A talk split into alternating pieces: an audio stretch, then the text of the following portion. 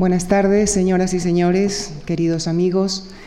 Quisiera dar nuestra bienvenida y agradecer la participación de nuestro conferenciante de esta semana, el profesor Diego Sánchez Meca, catedrático de Filosofía Contemporánea de la Universidad Nacional de Educación a Distancia UNED.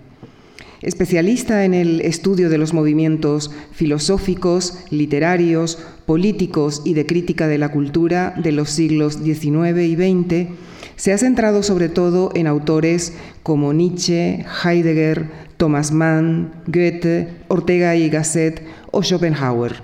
Entre sus últimos libros se encuentran Nietzsche, la experiencia dionisíaca del mundo, Conceptos en imágenes, la expresión literaria de las ideas o el itinerario intelectual de Nietzsche.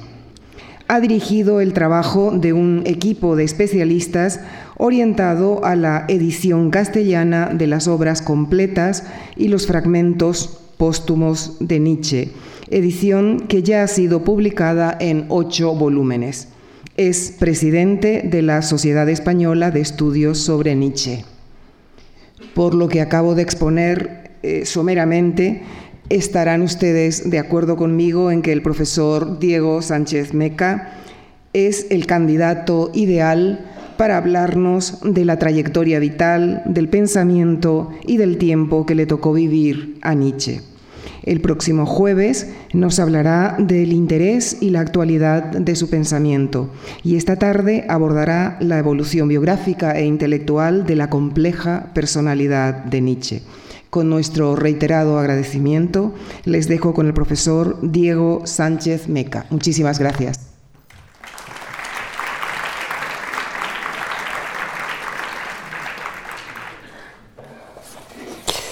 Eh, muchas gracias, Lucía, por la presentación.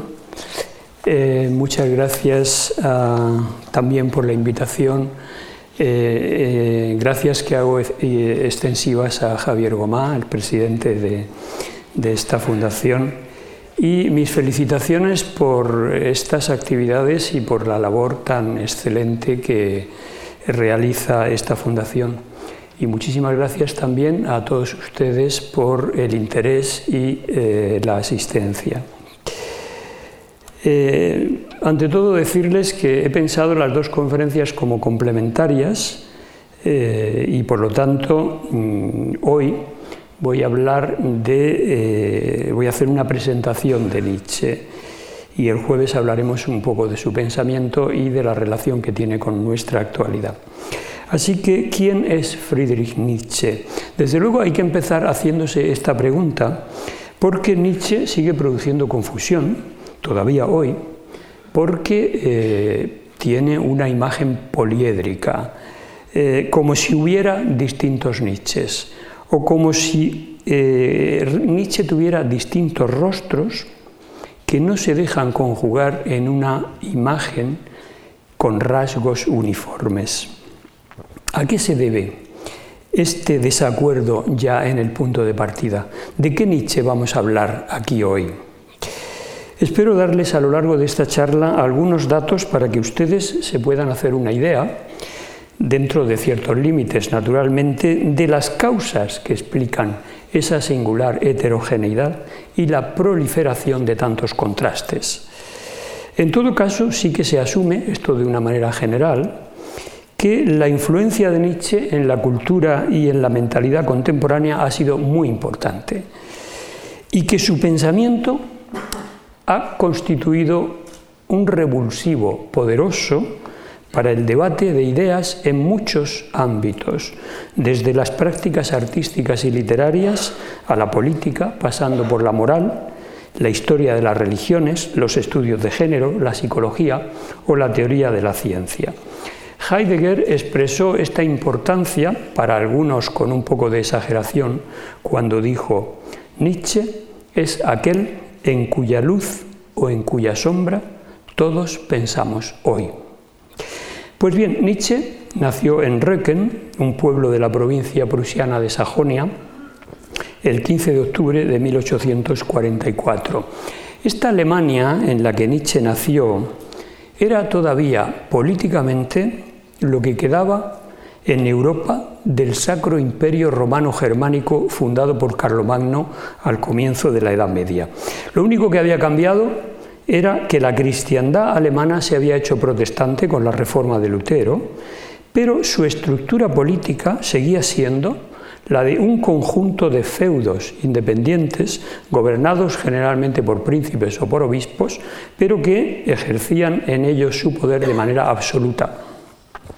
Es decir, mientras en Inglaterra y en Francia había habido eh, revoluciones que habían abolido el antiguo régimen, permitiendo la conversión de esas naciones en estados modernos, en Alemania muchos intelectuales y muchos jóvenes suspiraban porque se saliese ya de la Edad Media y Alemania se convirtiera también en un Estado moderno, lo cual requería, había dos cosas, dos condiciones básicas para que eso empezara a producirse. La primera era la unificación política y por otro había la necesidad de un empuje cultural que elevara el nivel intelectual del pueblo, que era bastante atrasado y bastante bajo. Pues bien, la unificación de Alemania se produjo mm, muy pronto, en 1870, la realizó Bismarck tras la victoria eh, de Prusia sobre Francia y eso supuso la creación del Segundo Reich y la elevación de Guillermo de Prusia a la condición de emperador. Con ese logro político, sin embargo, Bismarck no iba a hacer lo que los intelectuales eh, clasicistas y románticos de manera muy insistente habían esperado que se hiciera, es decir, convertir a Alemania en una república de las letras o en una nueva Grecia. No, lo que hizo Bismarck fue eh, potenciar la industrialización, la tecnificación, la modernización y poner las bases del poder económico y político que Alemania empezó a tener ya desde ese momento. Pues bien, eh, Nietzsche nace, como digo, 26 años antes de que se produzca esa unificación y nace en el seno de una eh, familia de pastores protestantes. Tuvo solo una hermana, Elizabeth, que eh, jugó un papel muy importante en la relación, en relación con la obra, de, eso me voy a ocupar después, y eh, los datos más importantes pues, son que el padre murió eh, repentinamente cuando Nietzsche tenía solamente cuatro años, al parecer de un derrame cerebral, y a raíz de eso la familia se traslada de Röcken a Naumburg, y Nietzsche pasa el resto de su infancia en esta ciudad, en un hogar en el cual él es el único varón y eh, las demás personas que viven en el hogar son la madre, la hermana, la madre del padre y dos tías solteras, todas ellas sumamente piadosas y muy puritanas. De la infancia y, adolescencia, decir solo que destacó desde muy pronto por sus extraordinarias condiciones intelectuales y que cursó la enseñanza secundaria en un prestigioso internado con una beca, eh, Forta, donde fue educado en una disciplina casi militar y donde eh, descubrió y desarrolló su inicial pasión por los autores clásicos y la literatura alemana. Y destacar también un dato que va a ser importante para algo que voy a decir después, y es que en la ficha médica que recogía el estado de salud de Nietzsche durante su estancia en ese internado de Forta, figura ya que padecía frecuentemente de jaquecas y de migrañas frecuentes, como digo, y eh, de fuertes dolores en los ojos.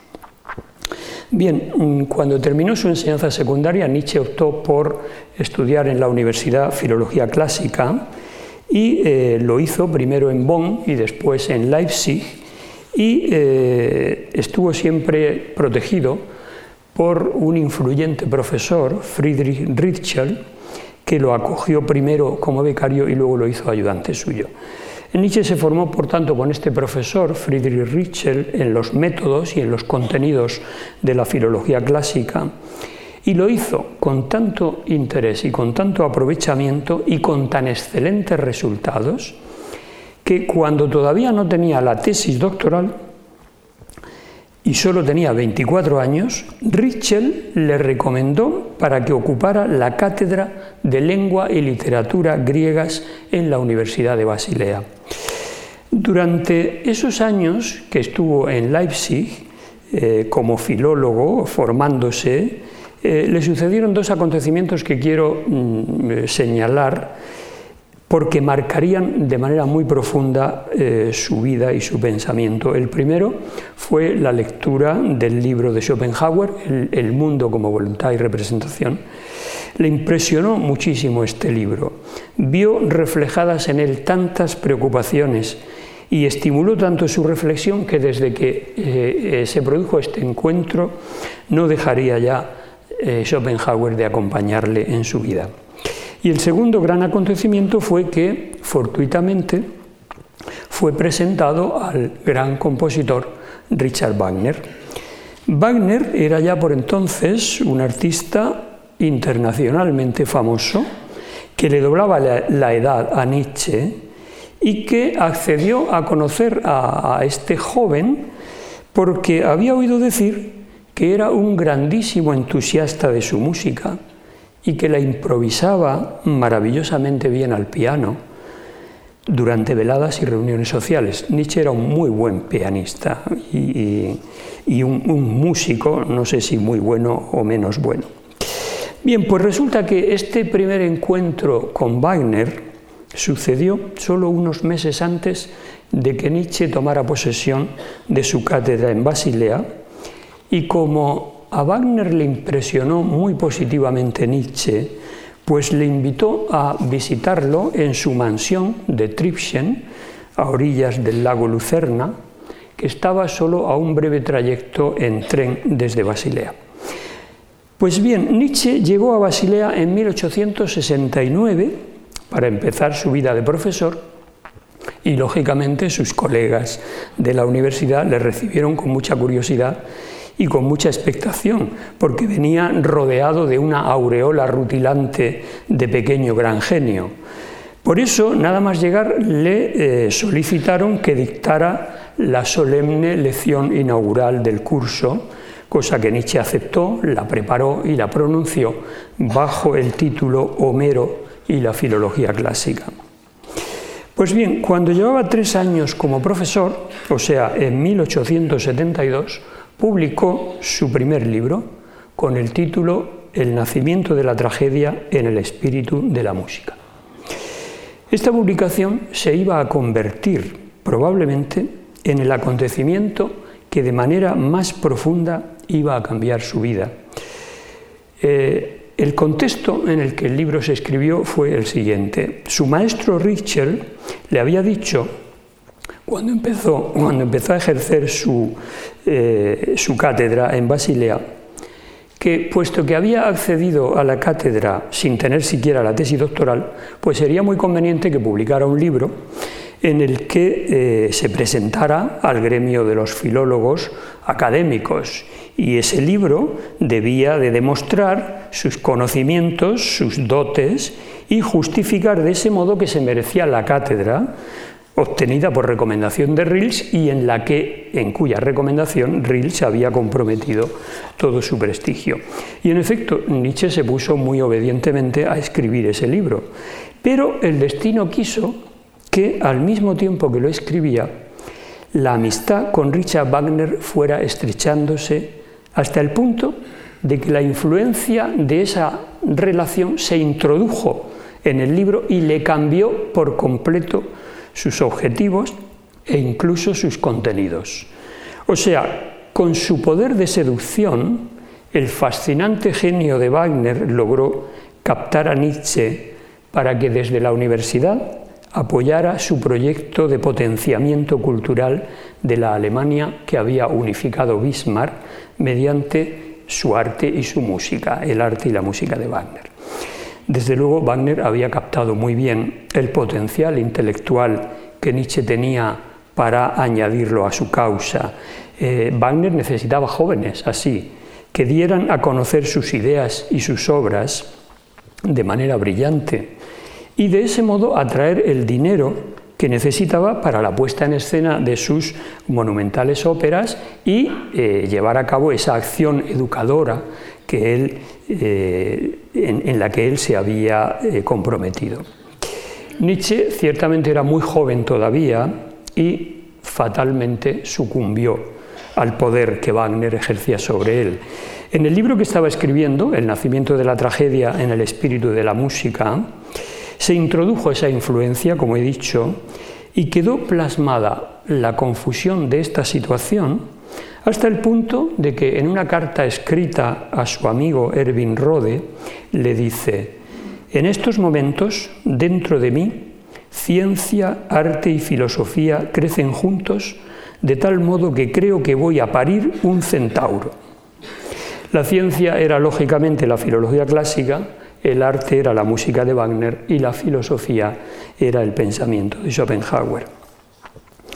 Pues bien, cuando el libro se publicó, ciertamente no era lo que la, filología académica eh, oficial esperaba. Lo que, se lo que se veía en ese libro era una mezcla, una amalgama no muy bien estructurada de cuestiones filológicas con consideraciones metafísicas, musicales, artísticas y, políticas. Además, el libro no cumplía con las exigencias formales mínimas y usuales en el mundo académico. Por ejemplo, no se citaban textos de los autores clásicos para apoyar lo que se estaba defendiendo, ni había notas a pie de página que demostraran la eh, erudición bibliográfica del autor, etc. Así que cuando apareció el libro, pues durante varios meses no se produjeron ni reacciones ni respuestas de ningún filólogo ni de ningún filósofo profesional. No aparecieron reseñas ni comentarios de prensa, sino que se hizo un silencio tan inquietante que hizo exclamar a Nietzsche, casi da la impresión de que he cometido un crimen. Pero esta situación cambió muy pronto. Algunos meses después, un antiguo compañero de Nietzsche, en Forta y filólogo académico prestigioso, Ulrich von Wilamowitz-Mellendorf, publicó un panfleto titulado sarcásticamente Filología del futuro. Y en él criticaba de forma despiadada la obra de Nietzsche, calificándola a la vez de pésima obra de filología y de banalidad wagneriana. Acusaba a Nietzsche directamente de ignorante, de cometer imperdonables errores en un profesor de filología y de ser infiel a la ciencia y a la verdad. Por lo que como, conclusión de su panfleto, Vilamovic pedía que Nietzsche dimitiera de su cargo de catedrático y abandonara la universidad. Este panfleto junto con otras críticas de más filólogos profesionales que inmediatamente se unieron a la de Vilamovic, hizo un daño tan terrible a la imagen pública de Nietzsche que cuando empezó el nuevo curso académico, a Nietzsche se le matricularon solo dos estudiantes y para el segundo semestre ya no se le matriculó ninguno. La reputación de Nietzsche se deterioró hasta el punto de que las autoridades de su universidad empezaron a considerar que resultaba perjudicial para el prestigio de la institución, de modo que un profundo sentimiento de decepción y de vergüenza se apoderó de Nietzsche. Y además este malestar psicológico pues hizo que se agravaran sus achaques de salud, de manera que casi siempre estaba de baja. En semejante situación, las autoridades de la universidad pues empezaron a verle como un incordio, de modo que como ya no tenía alumnos, pues acordaron concederle la jubilación en 1879, es decir, cuando tenía 35 años con una pensión modesta. Bien, quisiera ahora, antes de seguir adelante, decir unas breves palabras sobre los términos de esta polémica. Los filólogos clásicos tomaron claramente el libro de Nietzsche como una provocación, como un ataque directo a ellos y a su gremio, porque vieron en él una rebelión contra su estricto positivismo filológico que hacía de los textos hechos del, eh, de los textos del pasado hechos científicos incuestionables. Ciertamente, la filología clásica tiene que tener como objetivo la reconstrucción fiel del mundo y de la cultura antiguas, pero Nietzsche la practicaba en su libro como una crítica a la cultura moderna, a sus instituciones, a sus prejuicios. Esa crítica era posible hacerla en un libro de filología clásica porque se podía hacer desde un ideal que él, Nietzsche, había extraído de su estudio de los textos y de la cultura del pasado. Es decir, la misión de los estudios clásicos, según Nietzsche, no era alcanzar un conocimiento científico del pasado solamente, sino a partir de ese conocimiento perfilar una representación de la antigüedad, que ciertamente tenía que ser ideal, idealizada, pero que nos iba a permitir ver la diferencia entre esa imagen ideal y las condiciones, tanto positivas como negativas, del presente, y de ese modo hacer una crítica. No se trataba, por tanto, para Nietzsche en la filología clásica de hacer puro eruditismo ocioso e improductivo. Nietzsche insiste en que todo lo que el pasado nos ha transmitido, ideas, usos, costumbres, valores, instituciones, condiciona de una manera sustancial la forma en la que los sujetos de épocas posteriores nos comprendemos a nosotros mismos, tanto individual como colectivamente. Por eso es necesario para cada época estudiar su pasado.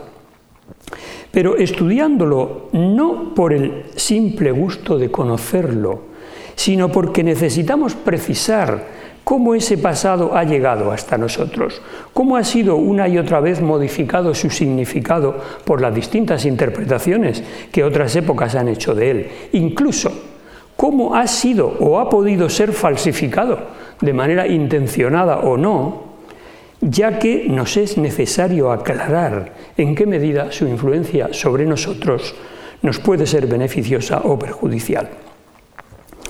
Desde una actitud puramente anticuaria, la filología no conserva, sino que momifica la vida. La vida. Habría que reorientarla, dice Nietzsche, hacia objetivos nuevos, hacer de ella una historia cultural comparada. Pero era obvio que con esto Nietzsche se adelantaba demasiado a su tiempo y esas propuestas no tenían el caldo de cultivo suficiente para ser bien recibidas. Bien, puesto que, como he dicho, una de las causas de lo que provocó el fracaso universitario de Nietzsche fue su encuentro y su relación con Wagner, querría detenerme ahora en un breve análisis de la relación entre ambos. Nietzsche deja muchos testimonios en sus escritos y en sus cartas de cómo, en sus años de estudiante, se había enamorado perdidamente de la música de Wagner y en particular del Tristan e Isolda. Siempre reconoció el poder sublime que ejercía en su sensibilidad esa música, a la que consideraba el mejor recurso para escapar de la sordidez del mundo.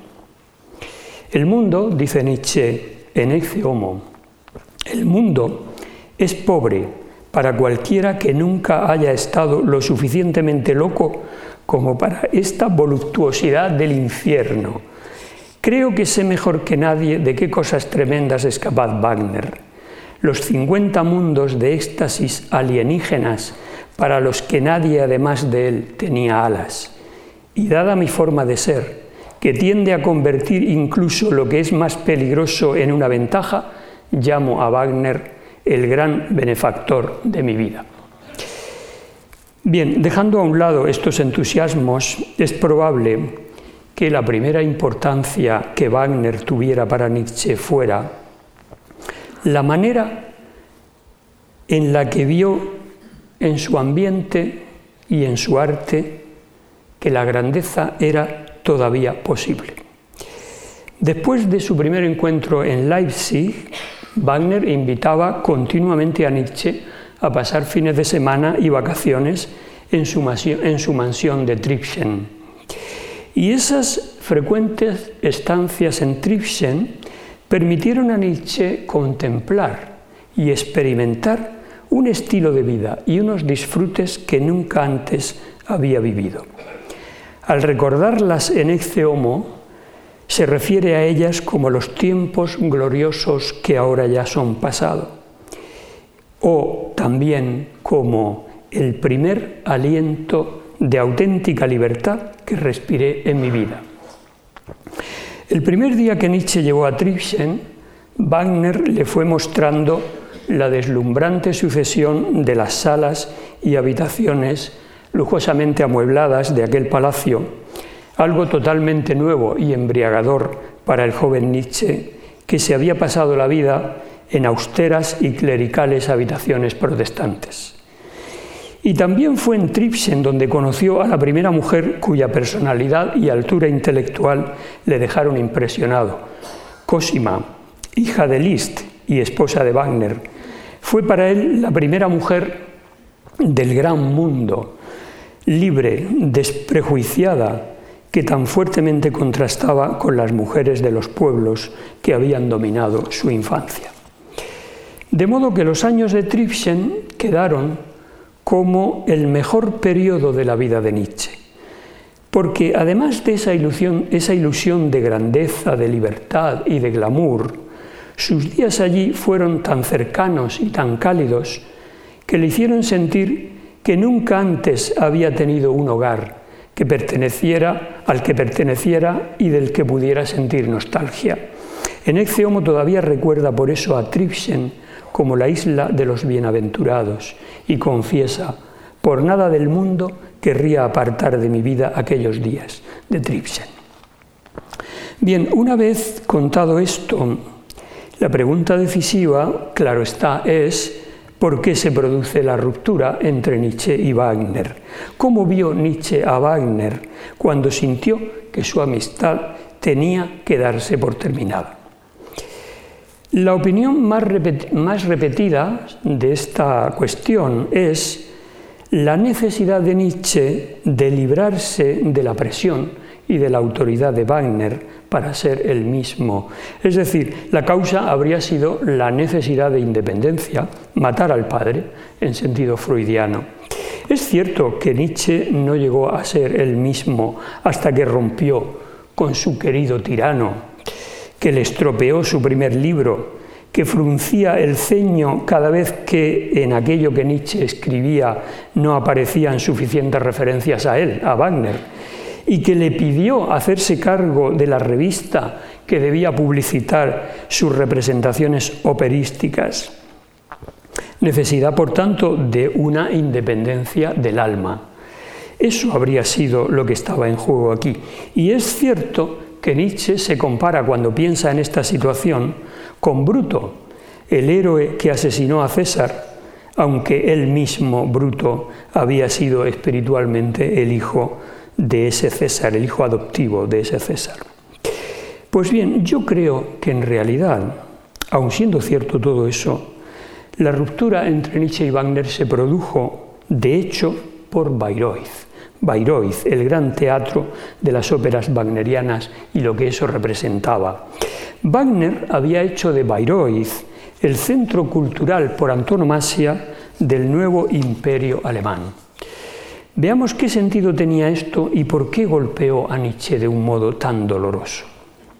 En su tetralogía, Wagner recurre a mitos y sagas germánicos como creadores de identidad colectiva y de comunidad. Esos mitos eran lo que Wagner pretendía transmitir a los alemanes a través de su música. O sea, ese era el propósito del Anillo del Nibelungo, obra con la que se inaugura Bayreuth y que significaba una apuesta política muy sustancial. En aquella época, los años de intensa industrialización de Alemania y de eh, individualismo capitalista. La religión cristiana ya no crea la solidaridad de la comunidad, ni tampoco producía el sentimiento de un destino común, compartido, más allá de la mediocridad de las patrias. Wagner creía que una vez eh, perdida esa eficacia de la religión cristiana, le correspondía al arte cumplir ese papel de producir solidaridad y desplegó por eso una nueva religión estética que él creía que era a ejemplo de la que tuvieron los griegos. Nietzsche, sin embargo, criticaba esa religión de Wagner, la religión estética, porque en vez de producir una experiencia universalizadora de comunión, de, solidaridad, de conexión artística sublimada entre los hombres, en realidad no era más que un arte nacionalista construido sobre las leyendas y los mitos germánicos, con el cual Wagner dejaba a un lado su idea de un arte conciliador para abrazar el sueño de un gran arte alemán, capaz de definir el ser alemán y distinguirlo bien de lo extraño, es decir, de todo lo procedente del ámbito semita y latino. Recordemos que estamos hablando de los años posteriores a la unificación alemana y el mayor interés para Wagner era entonces el de la identidad de la nueva nación y el de la constitución de un pueblo al que había que construirle su mito del futuro. Y Bayreuth fue la empresa indisociable de esta política nacionalista. Esta fue, por tanto, en mi opinión, la, la principal razón de que cuando Nietzsche asistió al estreno del Anillo del Nibelungo, no se quedara ni siquiera a presenciar toda la, tetralogía, sino que después de ver las dos primeras óperas se marchara de Bayreuth contrariado y enfadado. Bayreuth no era para él sino el centro de la propaganda política de la gran Alemania unificada. Bien, retomemos ahora de nuevo el hilo de la biografía de Nietzsche en el momento en el que le concedieron la jubilación a los 35 años, momento en el que empiezan sus años de vagabundeo incesante y solitario. Es importante subrayar esta soledad que eh, durará ya hasta su muerte, aunque es cierto que conservó algunos amigos, nunca encontró una compañía femenina. Desde que la única mujer de la que parece ser que estuvo realmente enamorado, Lou Salomé, le diera calabazas en 1881 para irse a vivir con el mejor amigo entonces que tenía Nietzsche, que era el escritor y filósofo Paul Ré. Nietzsche se dedicó, por tanto, durante estos años de vagabundeo, a peregrinar por los lugares más bellos de Europa. Para los inviernos buscaba un clima templado y por tanto prefería las costas, la costa azul francesa o italiana. Los veranos los pasaba en Sils María, en los Alpes suizos, y como sus recursos económicos eran muy escasos, pues se tenía que alojar en pensiones y en hoteles muy baratos, en los que la suya solía ser una presencia silenciosa y cortés. En los comedores comunes seguía una dieta muy estricta y muy frugal, fruta, leche, un poco de carne y té. Puesto que tenía frecuentes indisposiciones y problemas de salud continuos, pues se veía condenado a permanecer en cama durante días y en esas situaciones dependía de la amabilidad y de la ayuda de desconocidos. Bueno, decía yo al principio de esta charla, hablaba de la pluralidad, de la diversidad de los rostros y de las imágenes que se tienen de Nietzsche, de la dificultad para armonizarlas en un todo coherente.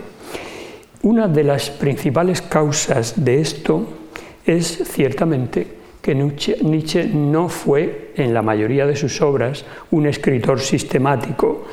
Rara vez exponía lo que quería decir de una manera organizada y, concluyente. Cabe preguntarse entonces por qué. Eh, ¿A qué se debía? ¿Cuáles eran las causas de que no lo hiciera? Eh, pues eh, obviamente la forma de escribir que tiene Nietzsche fue condicionada de una manera muy importante por su enfermedad. Es decir, la forma de escribir que presenta Nietzsche en muchos libros, compuestos básicamente por aforismos o por parágrafos, que no tienen muchas veces una sucesión eh, eh, temática, sino que son, están situados de una manera desordenada, obligan al lector a ir buscando las referencias a cada idea para luego compararlas y de todas ellas crear un contexto que dé sentido realmente a esa idea. Pues verdaderamente eh, fue la enfermedad la que condicionó ese estilo y eh, voy a tratar de explicar un poquito por qué.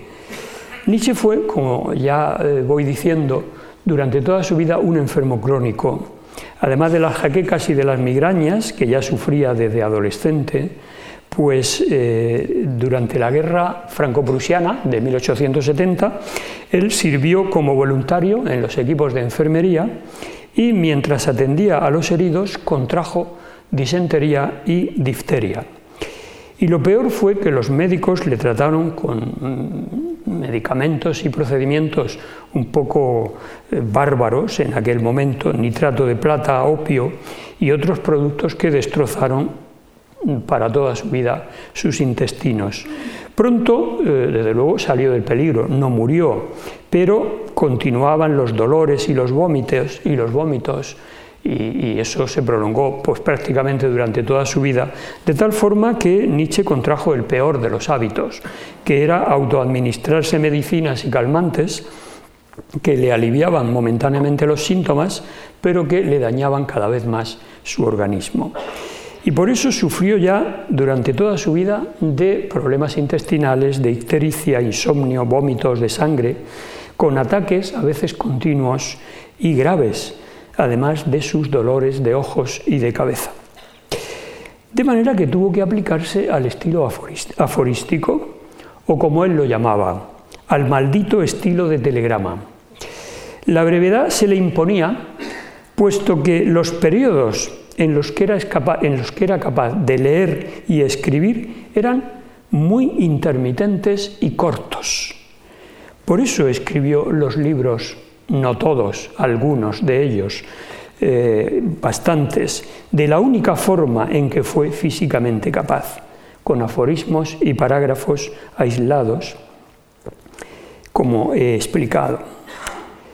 Sin embargo, no todo era negativo en este estilo. El hecho era, y él lo cuenta, eh, el hecho era que recobrarse una y otra vez, tras haberse, tras haberse sentido casi al borde de la muerte, estimulaba en Nietzsche una creatividad disparada. Él mismo dice que después de dolores extenuantes concebía ideas con absoluta claridad, como si le gritaran de lo que está formada su escritura, por tanto, es de estallidos aforísticos breves, con frecuencia no sucesivos, pero que es lo que verdaderamente llamó la atención eh, de los primeros autores que se entusiasmaron con los libros de Nietzsche y se dejaron influenciar por él, porque veían en ese estilo tan peculiar una forma de comunicación directa y ultramoderna las obras teatrales de Strindberg, por ejemplo, que fue uno de los primeros lectores entusiastas de Nietzsche, esas obras teatrales son famosas porque rechazan las unidades teatrales clásicas de tiempo, espacio y acción, y porque sin seguir ninguna progresión lógica resultan electrizantes en su puesta en escena. Algo similar sucede en la pintura de Edward Munch, otro entusiasta de Nietzsche que deja zonas enteras del lienzo vacías con solo salpicaduras de pintura que han ido a parar allí de forma no premeditada. Lo que más sorprende, en definitiva, en la escritura de Nietzsche es que nunca concluye, que deja en el aire muchas veces su hilo argumental con una elipsis, con un quizás, lo que significa que deja la conclusión a cargo del lector. Ese es, el mejor estilo, cree Nietzsche, para decir que no tenemos verdades absolutas, que no hay certezas aseguradas que se puedan enseñar, sino que cada cual ha de encontrar su propio sentido y su propio equilibrio. Cada cual debe hacer sus conclusiones. Sin embargo, pues también es verdad que no para todo el mundo la escritura aforística es lo más atractivo y lo más deseable para leer. Por eso, durante bastantes años, los libros de Nietzsche apenas se vendían, de modo que él se vio obligado a veces a pagar de su bolsillo o pidiendo dinero a los amigos eh, para que eh, se pudieran publicar. Sin embargo, llegó un momento en el que, por un motivo casual, se produjo casi repentinamente el salto de Nietzsche a la fama. Resultó que un danés, eh, George Brandes, que era uno de los críticos literarios más destacados en ese momento del norte de Europa, y era un hombre muy bien relacionado, amigo de John Stuart Mill y de personajes famosos como el propio Strindberg, George Bernard Shaw, Baudelaire, entre otros, pues resulta que este señor Brandes se fijó en un escritor como Nietzsche, todavía casi desconocido, tan atípico, tan disidente en todo. Brandes contactó con Nietzsche en 1887 y después de leer algunos de sus libros, decidió impartir unas conferencias sobre ellos en la Universidad de Copenhague. Estas conferencias tuvieron tanto éxito que se animó a publicarlas y resultó que esa publicación fue como poner un altavoz ante la obra de Nietzsche, porque alcanzó una difusión y una notoriedad tan amplia que a partir de la década de 1890 la fama de Nietzsche se propagó como un fulgor, especialmente, especialmente entre las vanguardias artísticas de Berlín y de París, con una amplia repercusión en la pintura, en el teatro, en la poesía y en la música. De modo que fueron los escandinavos los que prendieron el fuego nietzscheano y fue Brandes el que hizo saltar la chispa avisando al mundo de la existencia de Nietzsche. Las obras de Nietzsche a partir de ese momento se hicieron cosmopolitas y entre sus lectores se contaban personajes como Thomas Mann, Richard Strauss, Carl Jung, Hermann Hesse, Rilke, Joyce, Jack London, Paul Valéry, entre otros. Sin embargo, el mito en el que Nietzsche verdaderamente se convirtió, incluso antes de morir en 1900, desafortunadamente no fue el resultado de esta difusión tan tranquila, tan exitosa a la que me acabo de referir sino que inmediatamente fue distorsionada por una leyenda falseada que comenzó a propagarse poco después de que Nietzsche colapsara psíquicamente en enero de 1889. Es ya muy conocida y evocada esa escena en la que, paseando por la piazza Carlo Alberto de Turín, Nietzsche vio cómo un cochero golpeaba cruelmente a su caballo con la fusta y se abrazó al caballo llorando, al mismo tiempo que se desplomaba en el suelo víctima de un ataque cerebral. No murió en el acto, como sí le sucedió a su padre, sino que él todavía viviría diez años más, pero sin volver ya a recobrar la lucidez, sino que durante todo ese tiempo permaneció en un estado prácticamente vegetativo. Pues bien, aquí es donde entra en escena la hermana de Nietzsche, Elizabeth, que fue la autora de la leyenda falseada y la principal impulsora de sucesivas imágenes distorsionadas de la figura y de la obra de su hermano. Sus muchos años de dedicación a esta tarea, desde 1895 a, 1830, a 1939, 44 años, y los medios tan eficaces que empleó, artículos periodísticos, prólogos a las ediciones de los libros, de los libros de Nietzsche, obviamente, invenciones biográficas, todo eso dejó muy condicionado de manera negativa el modo como las generaciones posteriores hemos tenido acceso a la obra y al conocimiento de Nietzsche. Vale la pena que les cuente, aunque sea de una manera un poco general, esta historia que se ha sabido no hace tanto, para que puedan ustedes juzgar por sí mismos. Una historia que empieza en el estado en el que quedaron los últimos escritos de Nietzsche, o sea, sus cuadernos en los que venía trabajando desde hacía años, borradores y apuntes para sus futuras obras, notas de lectura, cartas, colecciones de aforismos aún no publicados. Todo ese material eh, quedó verdaderamente sin la protección de un autor que verdaderamente presentara, a, editado ese material. Eh, eso mm, fue a parar a manos de Elizabeth en los términos en los que ahora voy a exponer. Resulta que Elizabeth se había casado años atrás con Bernard Foster.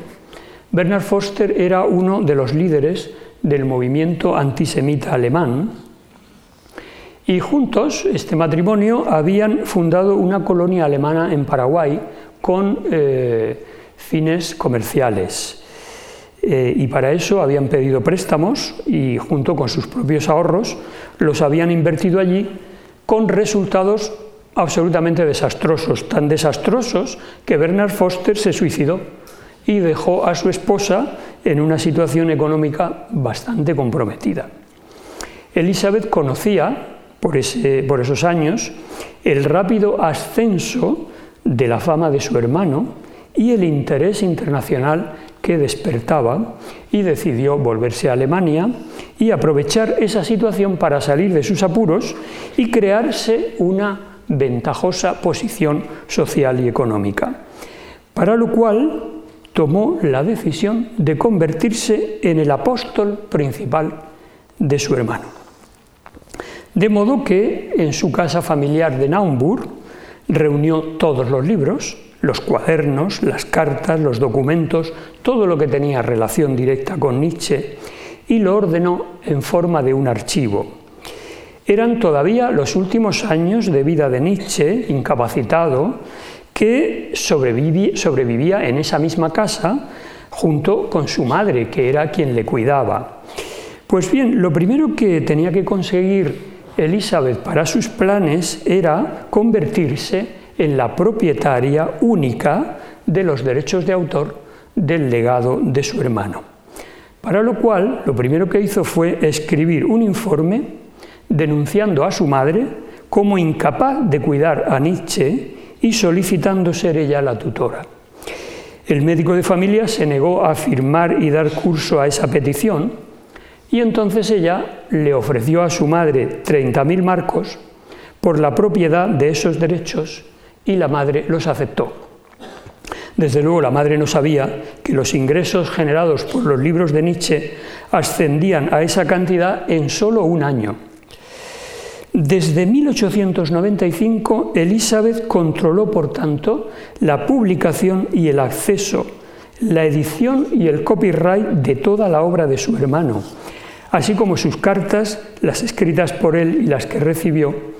Y esta posición le permitía ejercer la censura que quisiera, dar forma a los textos y a la, biografía como mejor le conviniera. Y sobre todo, sobre todo, cobrar los derechos de todo lo que ella quería publicar. Desplegó dos tipos de, actuaciones. Una orientada a aumentar y a consolidar la fama de Nietzsche, y para, para eso creó en torno a él una especie de culto, que ahora explicaré. Y la segunda fue poner las ideas de su hermano, aderezarlas, eh, falsearlas en último término, al servicio del nacionalismo bismarckiano primero y del nacionalsocialismo hitleriano después. Así que, para lo primero, convirtió la casa de Naumburg, donde todavía Nietzsche vivía, además de en su archivo, en un lugar de peregrinaje para exhibirlo a Nietzsche por breves instantes recostado en su butaca, inmóvil y con la mirada perdida. Esto lo hacía, eh, como digo, para atraer al público, para lo cual también celebraba allí en la casa encuentros y fiestas con los que fomentaba ese culto y ese entusiasmo.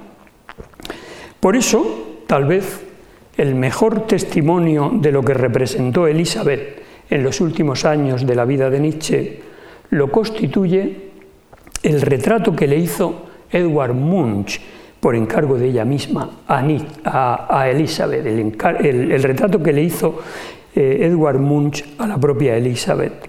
El pintor eligió para pintar a esta señora un lienzo de grandes proporciones y le dio el rostro endurecido e implacable de un verdugo.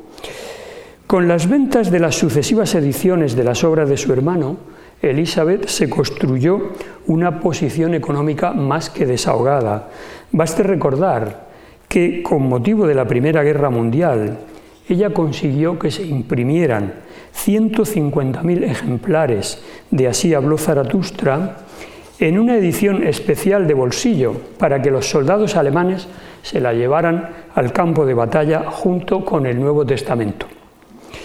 Por otra parte, y al mismo tiempo que hacía esto, se dedicó a falsear, como ya he dicho, las ideas de Nietzsche, creando de él, creando eh, la imagen de él como el pensador que mejor representaba el nacionalismo alemán y los valores de la Alemania imperial guillermina.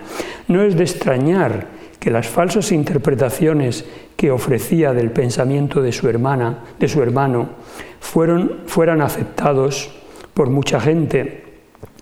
Porque aunque es verdad que pocos estudiosos la citarían hoy como una intérprete fiable, su influencia ha sido eh, tremenda porque nadie podía desafiar las interpretaciones que ella hacía con ninguna autoridad, ya que ella era la guardiana del material eh, aún no publicado de Nietzsche, y decía apoyar sus interpretaciones, además de en ese material, en recuerdos precisos de lo que supuestamente su hermano le había dicho en sus conversaciones. Este uso discrecional del material póstumo de Nietzsche se concretó principalmente en tres actuaciones que fueron, por un lado, prohibió que se publicaran dos de los últimos trabajos de Nietzsche, Ecce Homo y El Anticristo, en los que el filósofo ofrecía algunas coordenadas importantes para interpretar el eh, significado de su pensamiento. Al cabo de algunos años, cuando ya mm, decidió publicarlos, eh, aparecieron en una versión muy mutilada y desfigurada, muy eh, reducida, y además ese retraso en la publicación fue muy, eh, tuvo consecuencias graves porque en esos libros, eh, que en, las partes, en determinadas partes fueron censurados, esos libros contienen rechazos explícitos por parte de Nietzsche de muchas ideas que mm, Elizabeth atribuía a Nietzsche y que han quedado, sin embargo, asociadas a él hasta nuestros días. Por eso mm, decidió primero no publicarlas y publicarlas después solo de un modo censurado. Aún peor fue la decisión de Elizabeth de reunir algunos de los apuntes y aforismos del legado de su hermano, ordenándolos de forma sistemática para publicar el libro que eh, desde 1901 se conoce como La voluntad de poder. En el prólogo que escribió a esta publicación, Elizabeth la presenta como la obra cumbre de Nietzsche, y sin embargo, de ningún modo este libro es un libro de Nietzsche, sino que es una colección de notas que Elizabeth arregla y amaña para hacerle decir cosas que seguramente pues Nietzsche no habría dicho. Y esa obra fue la más decisiva para hacer creer que Nietzsche era un protonazi. La táctica comercial de Nietzsche, perdón, la táctica comercial de Elizabeth consistía en ir haciendo sucesivas ediciones Y en cada nueva edición de este libro que ella había compuesto, lo que hacía era aumentar el número de fragmentos que incluía consiguiente también un aumento del precio.